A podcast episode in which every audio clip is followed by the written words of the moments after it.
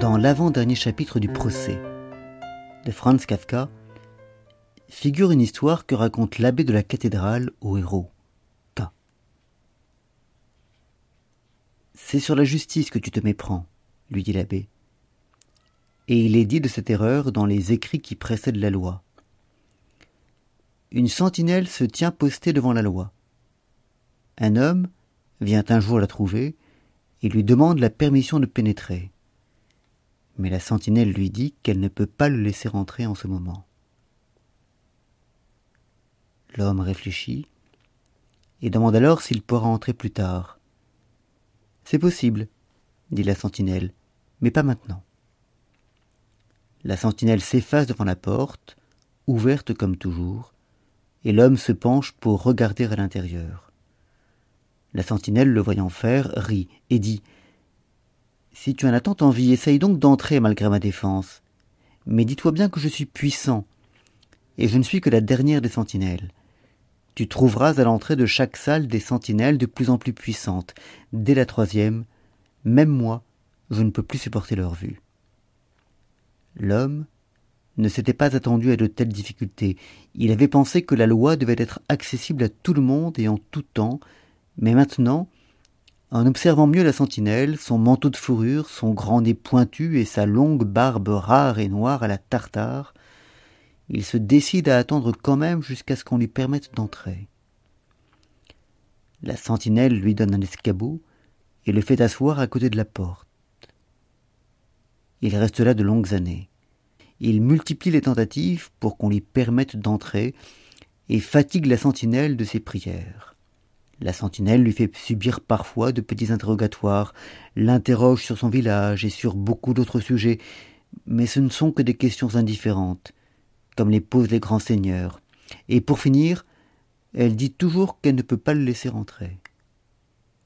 L'homme, qui s'est abondamment pourvu pour son voyage de toutes sortes de provisions, emploie tout, si précieux que ce soit, pour soudoyer la sentinelle.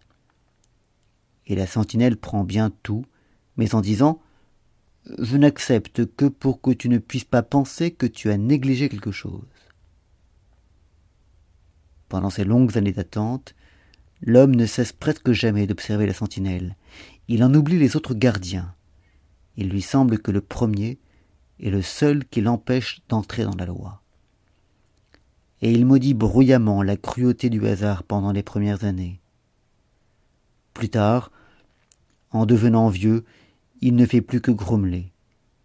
Il retombe en enfance, et comme au cours des longues années où il a étudié la sentinelle, il a fini par connaître jusqu'aux puces de son col de fourrure.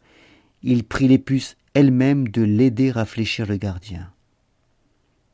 Finalement, sa vue s'affaiblit, et il ne sait si la nuit se fait vraiment autour de lui, ou s'il est trompé par ses yeux. Mais maintenant, il discerne dans l'ombre l'éclat d'une lumière qui brille à travers les portes de la loi. Il n'a plus pour longtemps à vivre désormais.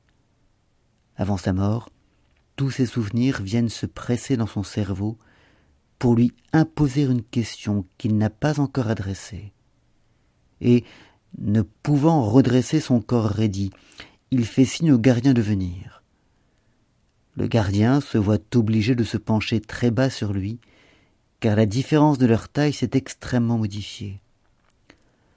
Que veux-tu donc encore savoir? demande-t-il. Tu es insatiable. Si tout le monde cherche à connaître la loi, dit l'homme, comment se fait-il que, depuis si longtemps, personne que moi ne t'ait demandé d'entrer? Le gardien voit que l'homme est sur sa faim, et, pour atteindre son tympan mort, il lui rugit à l'oreille. Personne que toi n'avait le droit d'entrer ici, car cette entrée n'était faite que pour toi. Maintenant, je pars et je ferme.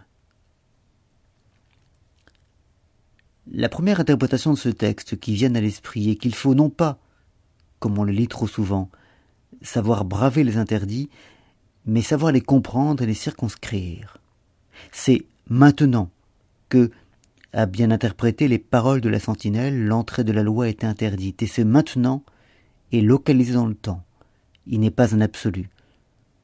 La porte de la loi, en fait, est généralement ouverte à l'homme de la parabole, et celui-ci a manqué de foi en lui-même en considérant qu'il ne pourrait jamais entrer, donnant ainsi aux paroles de la sentinelle une portée plus générale que celle qu'elle devait avoir. Mais il y a aussi ensuite une longue discussion entre l'abbé et K. K considère et dit que la sentinelle a menti. L'abbé défend la sentinelle. Puis une sorte de glose talmudique se construit pendant laquelle toutes les positions sont prises, toutes les interprétations défendues, sans qu'on puisse dire au bout du compte celle dans laquelle la vérité demeure. Tout au long du procès, K se laisse distraire par les femmes. Il ne peut s'empêcher de les séduire ou de se laisser séduire par elles. Cela ne nuit peut-être pas à son procès, mais détourne son attention, comme l'attention du héros de la parabole est détournée de la poursuite de la loi vers le personnage du gardien. C'est dans l'espoir d'accélérer son procès qu'au début, Se rapproche de mademoiselle Burstner, de la blanchisseuse et même peut-être de Lenny. Mais à chaque fois, très vite, c'est le contraire qui se produit, et en séduisant la femme, K éloigne la solution de son procès. De la même façon, c'est parce qu'il s'attache trop au gardien, qui n'est que le moyen attaché à la fin, parce qu'il se focalise trop sur lui, cherche trop à le séduire, lui, par ses cadeaux, que l'homme de la parabole perd de vue, avant de perdre tout court le but qui était le sien. On trouvera une intéressante analyse de cette célèbre parabole dans un article de Maria Tortajada, Dispositif de vision et modèle de pouvoir devant la loi de Kafka, publié par la Revue européenne des sciences sociales. On pourra également lire un article de Michael Lowy, publié dans les archives des sciences sociales des religions et intitulé La religion de la liberté chez Franz Kafka contre l'autorité des gardiens de la loi. Avec cette phrase qui résume tout, l'angst de celui qui implore le droit d'entrer, c'est précisément ce qui donne au gardien la force de lui barrer la route.